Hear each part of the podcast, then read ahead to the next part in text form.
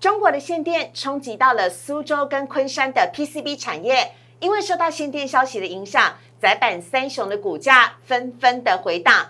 但是外资却在这一波的下跌当中，不断的喊出 ABF 的窄板吃紧，第四季呢有三成的供需缺口，这是真的吗？而这一波中国的限电究竟影响到整个 PCB 的产业有多少？今天陈坤仁分析师来告诉你，请锁定今天的股市热炒店。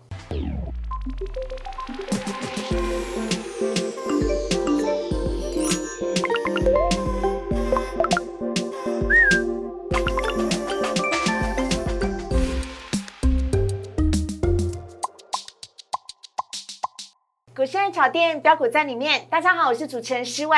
今天在节目当中邀请到好久不见、好想念他的陈坤仁分析师，大仁哥你好。四位好，各位投资朋友，大家好。哎，为什么才一个中秋连续假期不见而已？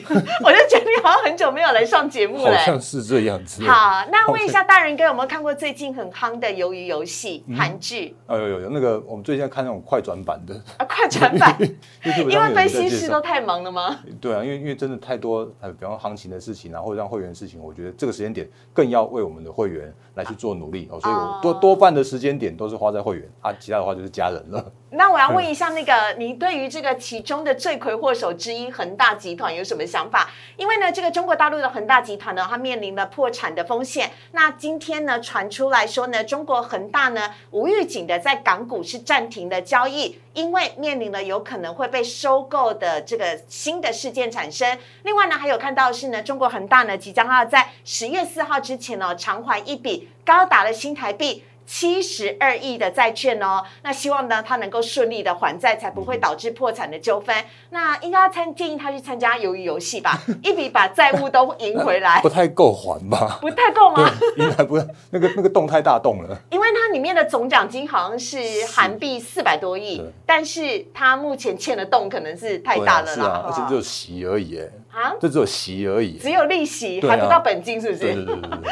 好，我们来看一下今天呢的最来带的主题，要来看到的是中国大陆恒大呢连环爆，是否再度的牵拖了台股再次的彻底呢？另外，大人哥要带来的主题，要来告诉大家，在限电的冲击之下。A B F 的窄板缺更大吗？那如果呢？A B F 的窄板股票一直跌，是不是要赶快趁机捡便宜呢？今天的节目当中，大人哥都要来跟大家一块的分享。好，现在看到今天台股的部分呢，台股呢今天是开高之后一路的走低，今天呢最高点跟最低点之间呢曾经高达呃高达到三百点的一个差距，而今天最终呢是下跌了一百六十二点，跌幅是百分之零点九。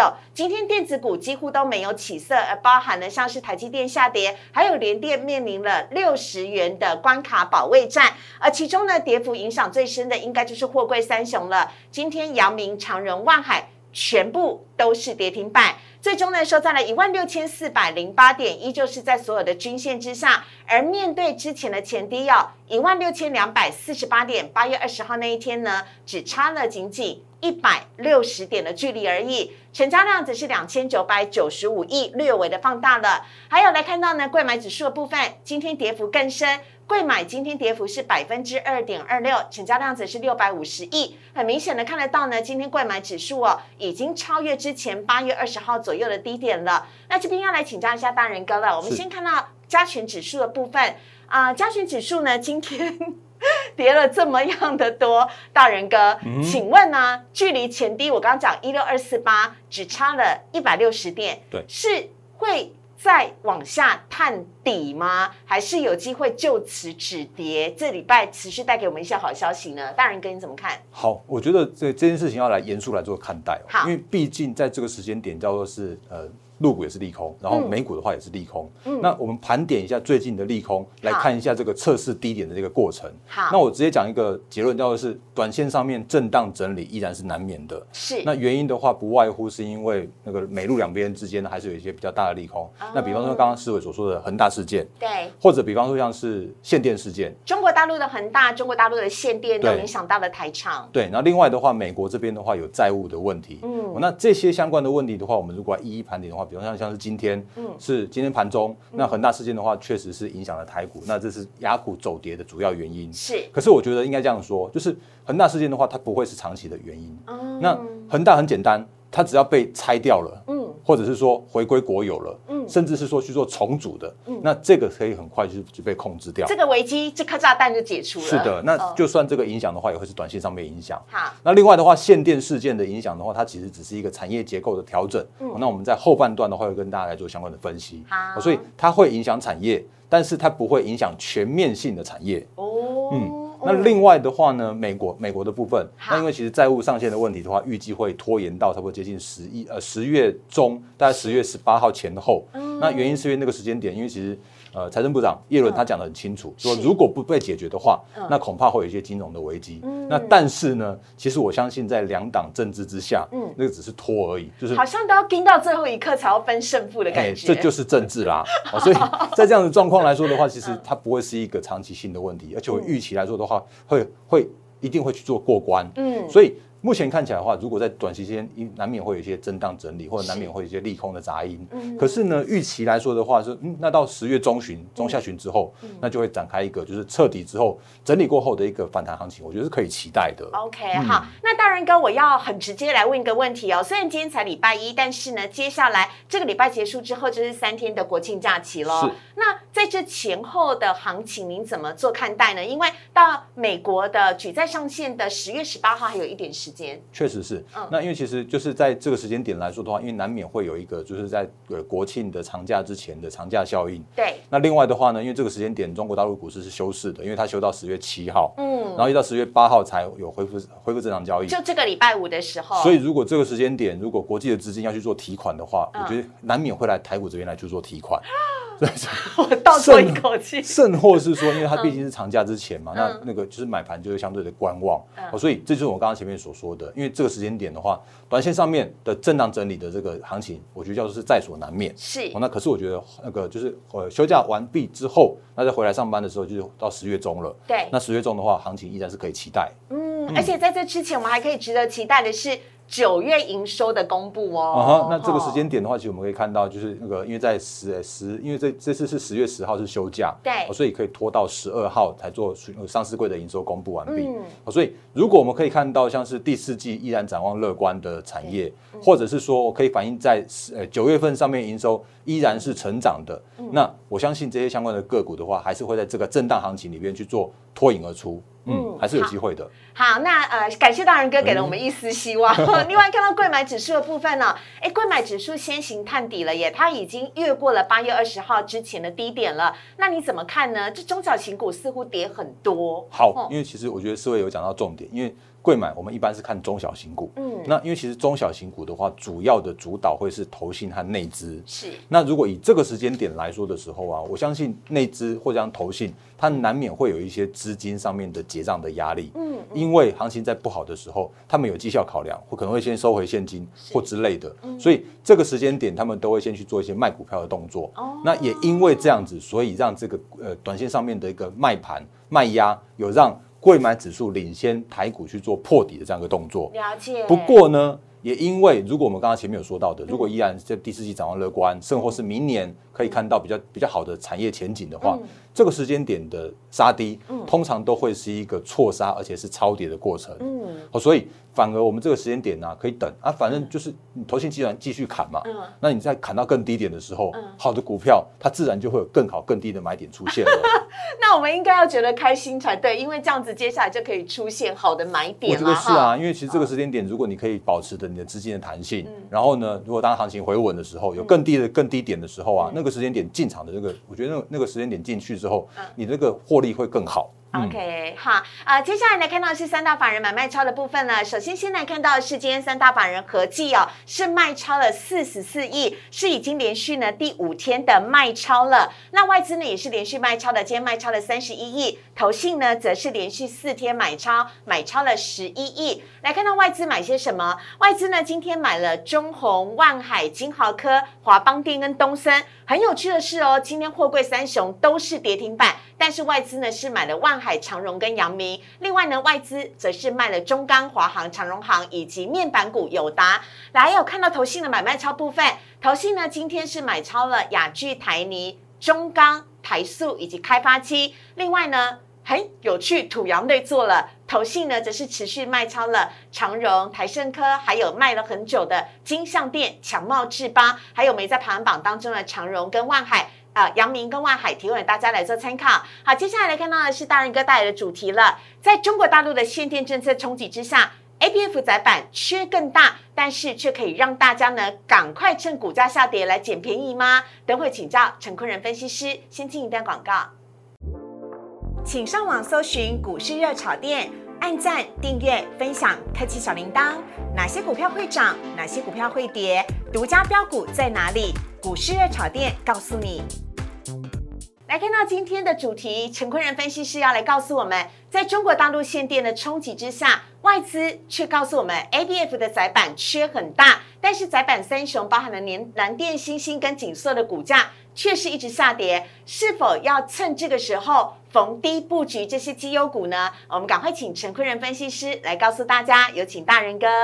好，因为确实是最近有中国大陆的限电的危机哦。那在这个情况之下的话，其实中国的呃，因为我们台厂。的 PCB 的大本营，偏偏刚好就是在这个缺电限电最严重的地方，是昆山和苏州的地方。是，所以我们等一下会跟大家说明一下，说，哎，那我们现在目前的 PCB 的产业的概况。嗯，然后另外的话呢，有一个产业，哦，那不但不会有所谓的限电冲击，而且我认为叫做是错杀，甚至叫做是说，哎，它如果下跌的过程之中的话，反而会跌出它的评价的更好的买点。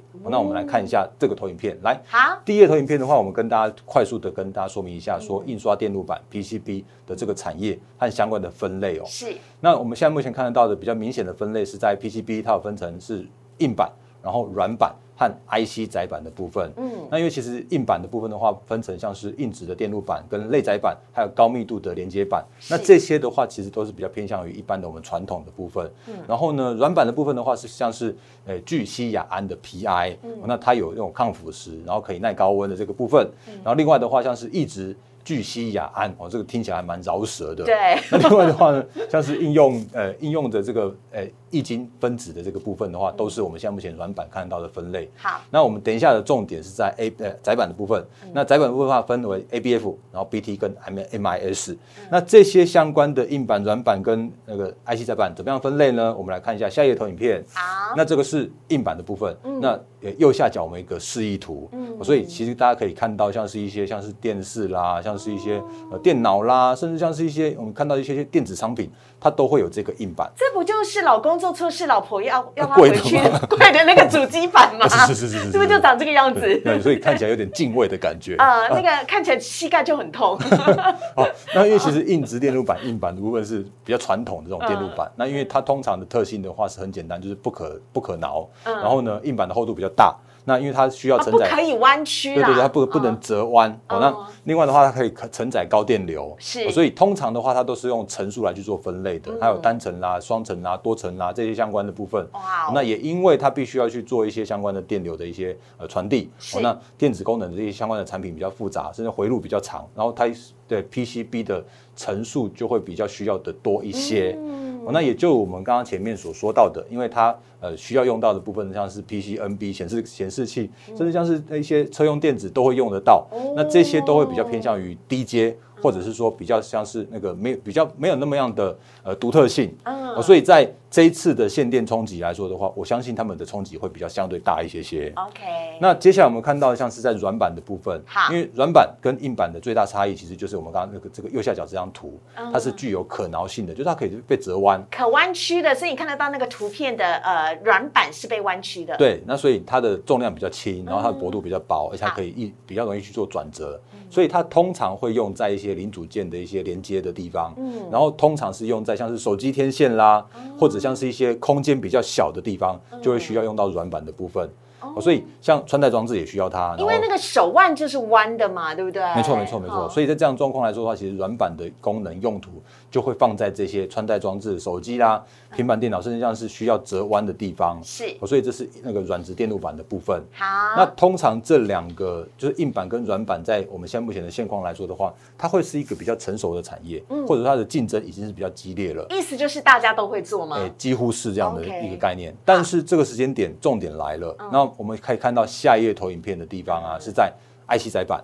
哦，那 IC 载板就很炫了，因为原因是因为我们看它右下角这一块哦。好，那它通常是用来去做一个 IC 载体，就比方说晶片，这个时间点它如果需要出快速传输，是。甚至它是输做一些像是保护电路、固定电路所需要用到的这部分来说的话，那因为晶片组它是比较精密的，对。所以它的一般的 PCB 的时候啊，它就不可以用传统的 PCB，嗯。所以应运而生的是 IC 载板的这一块，哦，所以也因为这样的关系，所以它变成是一个更具有所谓的战略意义，更具有一些相关的产业重点发展的项目了。所以 IC 载板，我可以他说是 PCB 当中最高阶的意思吗？没错，所以讲到重点，差不多就是等于晶片的先进制程的意思。也也需要是这样子，所以 通常这些那个就是进入门槛会相对高一些，嗯。甚至是说，哎，如果有所谓的新增产能的时候啊，它它需所需要的新增产能扩厂啦、机台啦这些，它需要比较久的时间，嗯，哦，所以。这个时间点，我们可以看到的 IC 载板是比较偏向于供不应求的。哦，那 IC 载板的话，我们一般可以分类分成呃三大分类。不过 MIS 我先跳过，因为到目前为止的话，应用的这个领域还相对来的低一些。好，那我们现在目前可以看得到，像是 BT 跟 ABF，嗯，那因为其实 BT 载板的话，它的材质比较硬，然后比较不会受到热胀冷缩，然后甚至是说它可以用在一些比较属于传输速度比较高的晶片组跟通讯产品上面。好，所以这一块来说，像我们现在目前拿到的五 G 手机，嗯或者像是一些呃基地台啦，那比较属于高阶的电子商商品上面的话，可以看到 B D 载板。好，那会像是呃记忆体的部分也都也都会用得到。然后呢，ABS F 呃 ABF 载板的部分的话，它更特别，原因是因为它的载板的总厚厚的那个厚度是非常非常非常薄的，它非常低的。那它有一个细线路这样这样子一个特色，甚至是它有一个比较好的传输性跟导电性。嗯，原因是因为通常它都是挂载在一个晶片效能比较好的，像是 CPU 啦、GPU 啦这些相关的大型晶片跟高端晶片上面。那这个 ABF 载板的话，主要是 Intel 去做主导的使用，是，而且它现在目前被广泛的运用在一些高阶的那个一些相关的晶片组上面。嗯所以我们刚刚前面所说到的，就是说前面的像是什么呢，硬板啦、软板啦，甚至像是 BT 载板，我说如果这个时间点中国大陆那边要限电，要去做一些相关的限制的话，都有可能被冲击到。那可是，在 ABF 这个系列上面的话，这个我相信它会是冲击相对更少、更低，甚至是说还有机会因为它呃因为限电而受益的这样子一个产业。哦，真的，嗯，那我们再看一下下一个投影片。好，因为这个时间点，我们可以看到的状况叫做是 ABF 载板依然是属于一个供不应求的状况。嗯，这可能是跟它的应用有相当大的关系喽，是不是？是没错，因为这个时间点我们可以看到的状况叫做是说，因为呃，像是高阶的一些相关的 CPU，甚至像是五 G 啦、伺服器啦一些相关的高阶技术，到目前为止都是一个高速成长的状况。因为各大公司啊，包含 Google、Amazon，大家都说要建立资料中心啊，对那就一定会需要高端运算、高效能运算这一些大数据的部分。是，哦，那但是所以真的供不应求。对，而且偏偏这个时间点的话，不可能用一般的传统的 PCB，也不可能用什么软板那个是 BT 这些，所以它必须要用到 ABF。可是这个时间点，我们看到状况叫做是 ABF 的这个产能是受限制的，嗯，因为我们刚刚前面有说到的，它包含的扩厂都需要时间，甚至是说我们现在目前看到的台湾台厂的状况来说的话，其实台台厂。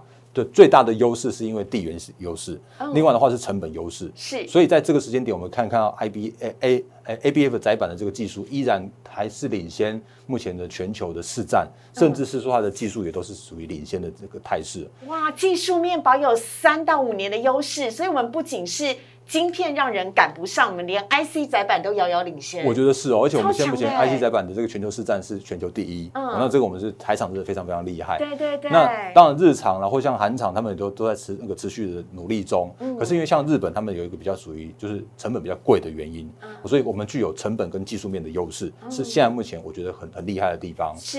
那如果就一些相关的数据来说的话，这个供供不应求的状况依然会持续到二零二四年，所以它产业不管是第四季，甚至是明年，甚至二零二三、二零二四，目前看起来的话都是一个供不应求的态势。好，然后呢，到二零二二跟二零二三的话，其实我们看刚刚相关的报告，都大约还有大概两成左右的缺口，所以产能不足、供不应求这个状况依然是目前的一个现况。我觉得这好像复制贴上晶圆代工来到 IC 载板的这一面，确实是因为它也是受惠到晶圆代工的成长的一个族群哦。因为其实晶圆代工就表示晶片组需要需要成长，那 I B A B F 的载板，现在目前的话也是一样，受惠到整个晶片的一个成长，跟一个高速运算啦、五 G 啊这些 A I 的部分的话，高速成长的状况了。好，所以我们来看一下中国大陆的限电到底影响大不大、哦？来看到下一页的投影片是大陆能耗双控的政策怎么冲击到台湾的 PCB 电子厂呢？好，因为其实那个大家心目中的所谓的限电或者是能耗双控，都是叫叫做是停停你电，对，然后呢就不准你那个不准你不准你开工，对，可是它其实那那之后的话，大家会发现一件事情哦，它并不是单纯的限电哦，哦，真的吗？因为我们帮大家画出几个重点。好，中国大陆的能耗双控或者它的限电，它为的是几个目的。来，第一个目的叫做是优化能源结构，是。第二个的话叫做是优化产业结构。嗯。因为他们喊出了二零二三年必须要碳达峰，二零二六呃二零六零年的话要碳中和，所以它不得不有这样子一个目标的这样的时程。嗯，可是呢，它的停工的标准叫做是用能耗和所谓的企业价值去看这家公司能够产出来，比方它的产品只要是高端的，嗯，那或者说这这家公司是有有贡献的，嗯它就不会去停电。以你的贡献度来决定你可以消耗多少能量。所以它其实在做的一件事情，要是保大不嗯久不保小。嗯那只要是趋势依然是前景成长明确的，它会持续去做发展。所以这个时间点，它会淘汰一些落后产能。嗯或者说这个时间点的话，它会去做一些产业结构的升级。嗯，所以这个时间点的话，我们可以看到 ABF 不但不会受到所谓的限电的冲击，反而会有一个问题，要是产能已经受限了啊，它又要停电啊，所以抢料就会抢得更凶。哦，所以这个时间点，我们可以看到，如果是你如果是说一般的 PCB 厂的话，嗯。我不敢跟你说那个它的冲击有多少。嗯。可是如果是 ABF 载板的这些相呃相关的三雄的公司的话，嗯。他们受到的冲击都是可控的。嗯，甚至是说，也因为这个抢料的关系的话，后续也都会有，搞不好还会会有那个就是涨价的这样一个题材可以出现了。好，所以我们直接来看到窄板三雄受到影响的状况，有请大人哥来帮我们做一下分享。好哦看起来重灾区是南电，是不是？嗯，对，因为对，没错。那因为其实如果就南电来说的话，它确实是那个大陆那边的相关产能是在昆呃昆山那边，它有一个明确的大概三成到四成的 BT 跟 ABF 的产能。嗯，可是我们看先看一下上半段，就是我们可以看到就是 ABF 窄板依然是供不应求，是。而且它会像是一个高端的战略物资，嗯。所以它的影响程度是相对少一些些的。那而且所谓窄板它是属于特殊规格，嗯。就比方说 Intel 的，我只能 for Intel，、所以如果 Intel 这边这个这个单子那个缺了，嗯。那就只能请你继续等，因为不可能由那个就是其他的相关的窄板的这个规格拿去补给 Intel，、所以。这个看起来就没有所谓的立即的转单效应，而且大家都受到冲击了，就你只能等的意思，你只能等大家一起等。嗯，所以这个时间点我们可以看到产业趋势依然成长，供需依然吃紧，所以这个抢料的状况是依然更为严重的，这好像饥饿游戏哦，有点这样的感觉啊，因为因为 变成是说啊，反正大家都缺了，所以就只能继续缺，是所以我们可以看到三雄的这个影响的部分来说的话。三一八九引擎座，我们这边的话是九月份的影响的天数是大概一点五天左右而已，嗯所以它其实对营收来说的话冲击不太大。对那短期间的话当然是配合官方政策，嗯可是如果就长期来说的话，其实这些厂商他们都会做一些产能的调整、调配，甚至是说讲白一点。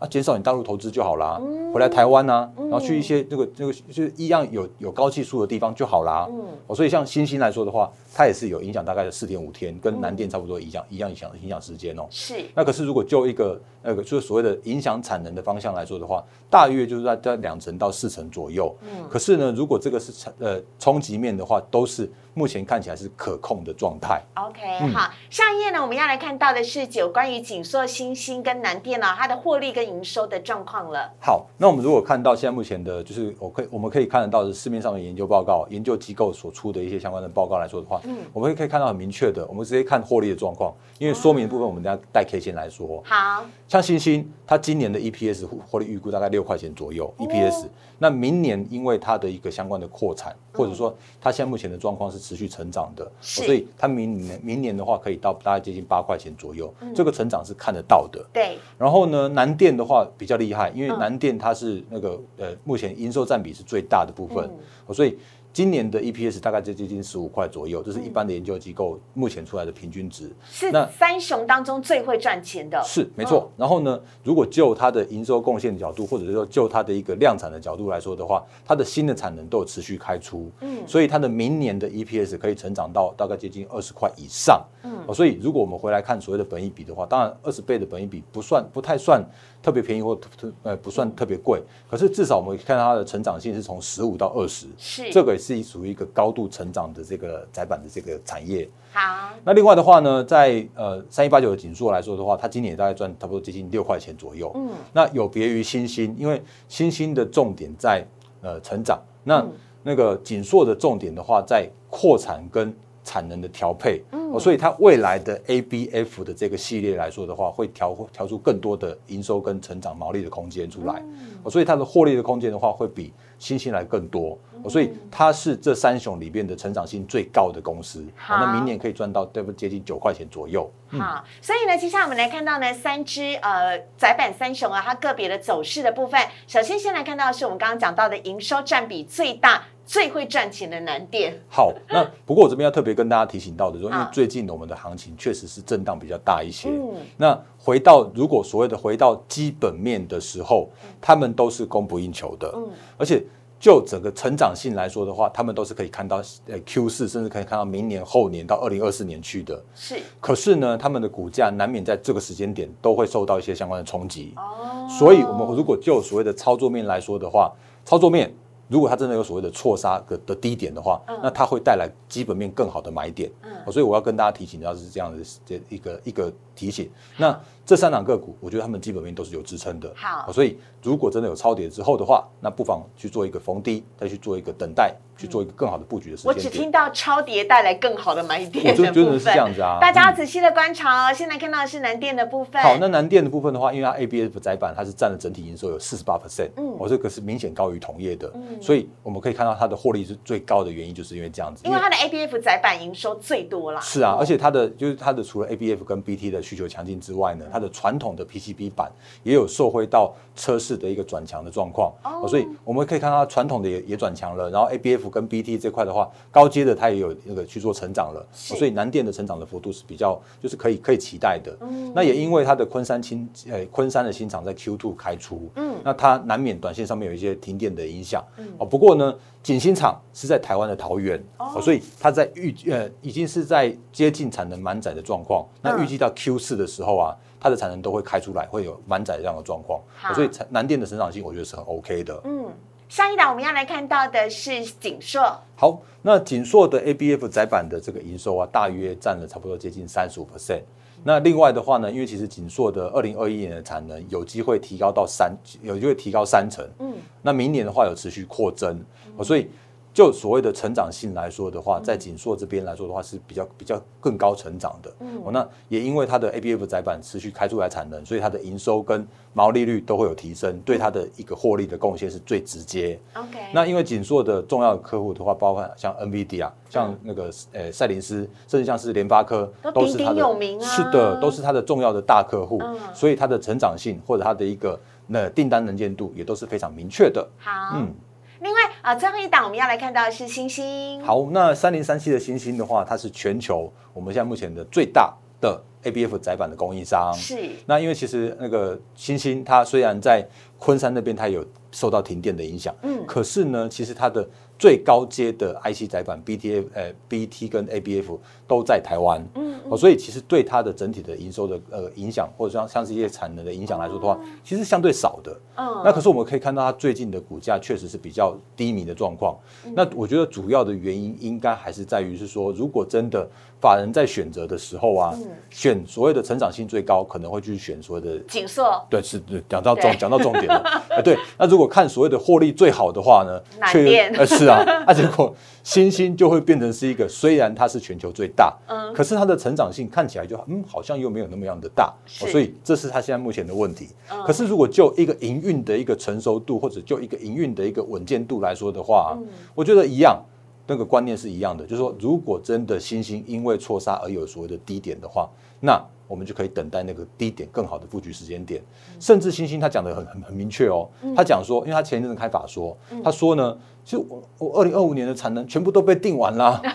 对啊，那那我就只能用那个提扩大扩大产能，或者说提高资本支出再去扩厂嘛。是，所以可以很明确的可以看到，这三雄来说的话，各有各的特色。嗯，而且这三雄来说的话，都是一个供不应求的态势。嗯，产业非常趋势明确的态势，那只是短线上面有受呃受受到一些行情的影响而震荡。那限电对他来说的话，我觉得不是坏事哦。好，所以可以跟大家分享到这边。好，今天呢在节目当中介绍到的是窄板三雄，希望大家可以终于分得清楚啊，PCB 窄板跟 I 呃 A B F 之间的一个关联性到底是什么了？是的。那也希望呢，大家可以好好的来观察一下窄板三雄后来未来后市的走向喽。我们也非常谢谢陈坤仁分析师，谢谢。好，接下来看到网友 Q A 的部分，首先第一题先来看到的是哦，长荣、阳明今天都跌停板，还有机会吗？来看到长荣的走势哦，今天长荣跟阳明跟望海其实都已经跌破了呃相对的低点了，是的。呃，大人哥，这算已经跌破盘整区了吗？对，没错的，因为其实我们之前有跟大家提到的一些相关的重点，那今天的话其实都有一一的印证，嗯，就是包含了像是之前跟大家说过的，来第一件事情就是波段的主力，嗯，已经是明确的撤出了，嗯，那在船上的，其实我讲的也很坦白，就只剩下等待解套的，嗯，我们的散户或者韭菜们，嗯，甚或是说在船上的就只有一些短线客，是，那也因为我们可以看到，其实，在八月或九月，就这两两个多月的时间点的话，你说股价盘底打底，我觉得很 OK。嗯，那可是它盘底打底，必须要是往上去做转强，才能去化解这个解套的卖压。嗯，可它却是用一个破底的方式去做跌破的。嗯，也就表示说，八月九月再买的人，他依然套在这边。是，也就表示说，他已经有一个比较波段的头部了。所以，我如果你有讲我我如果你有你有讲到你的心声的话，那我恐怕跟你说声抱歉，因为它接下来的整理时间会拖得。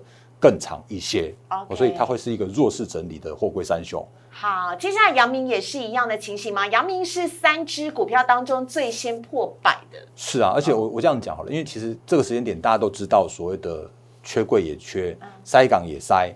EPS 如果真的要说三雄的话，今年都有三十块以上的 EPS，就基本面都很好啊，都非常好。可是我们再次跟大家强调，不要用本益比来看货柜三雄，因为他们就是。景气循环股，嗯，那景气循环股的话就要看报价，OK，所以就算真的有所谓的三十块，如果现在只有三倍本益比而已哦，其实不要不要想说三倍本益比是是落底，而我们要看的叫做是报价，如果依然是属于一个像最近那个 SCFI 也在跌啊，嗯，那这样状况来说的话，其实就会对他们的一个产业的前景会带来一个比较。保守的前景。好的，那呃，有货柜三雄的朋友可能要多多的留意一下自己手中的筹码，要好好想一下。最后呢，来看到了下一题，还有铃声，铃声会跌到哪里呢？哪里是测试支撑？有请大人哥，这是封装测试场。好，因为其实如果就铃声来说的话，它基本面也不错，因为它也是亏转盈，然后今年的话有预预估可以 EPS 到两块钱左右。可是如果就现行的角度来说的时候啊，却要比较偏保守应对一下它。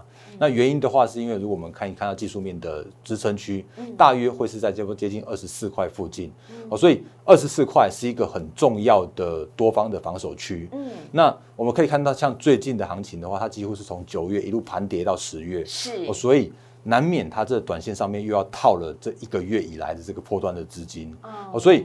二十四块守得住的话，它至少可以盘底打底。可是万一如果二十四块守不住的话，也表也就表示说上面的套牢压力又更加更加沉重。嗯，所以在套牢压力更加沉重的时候啊，它万一破底，哦，它的整理时间或者是像这个盘底打底的时间，就会拖得更长更久一些了。好，最后一题要来看到的是呃下一题台波呃大人哥每次都说台波是台湾唯一正宗的玻璃，确实是啊，确实是，但是嗯。好，那可是问题的台波我们一样看现行哦，因为它现在网友是问说台波如果买在四十五的话还有救吗？前高四十七，诶，我觉得有点难，我讲很坦白是有点难，因为因为其实台波的状况它跟所有的原物料族群是类似的，嗯，因为上半年它真的有经历过一个资金的行情，是，甚或是说真的有一些那个特定的资金去做拉抬，那台波现在目前的问题的话，一样回到所谓的基本面，它的基本面是呃真的有所谓的长线的。碳中和的题材，嗯，可是呢，短线上面的话，它真的没有特别大的激情，嗯，因为它的获利就是稳的，它真的就是一个台湾最大的玻璃厂，那它真的有有切入到车用，可是这些东西的话是大家都已知的，所以在这样状况来说的时候啊，我们也可以看到它的股价也在这个时间点去做破底了，嗯，所以它往上的那个套牢的压力区在三十二三啊三十二块三十三块以上的那个套牢压力区。都已经是相对沉重的这样的一个状况了。OK，好，这是回复大家的。我们在今天节目当中呢，邀请到的是陈坤仁分析师了，非常欢迎大家呢。如果你喜欢我们今天的内容跟单元的话，有任何的问题都可以在我们的 YouTube 留言板上面呢留言来请教大人哥，或者是可以加入荧幕上面大人哥的 Line 跟 Telegram 啊。有任何的呃投资方面的问题，如果你的股票被套牢了，或你想要赶快太旧换新，你手中的股票的话呢，都可以跟大人哥来做更多的交流。非常欢迎加入荧幕上面大人哥的 Line 跟 Telegram。那你喜欢股市的炒店的话呢？股市的炒店每个礼拜一到礼拜五的晚上九点半，我们在 YouTube 直播，非常欢迎大家记得帮我们按赞、订阅、分享以及开启小铃铛。每个礼拜一到五的晚上九点半直播，非常欢迎您的加入。我们在节目当中也很谢谢大人哥，谢谢，谢谢，拜拜。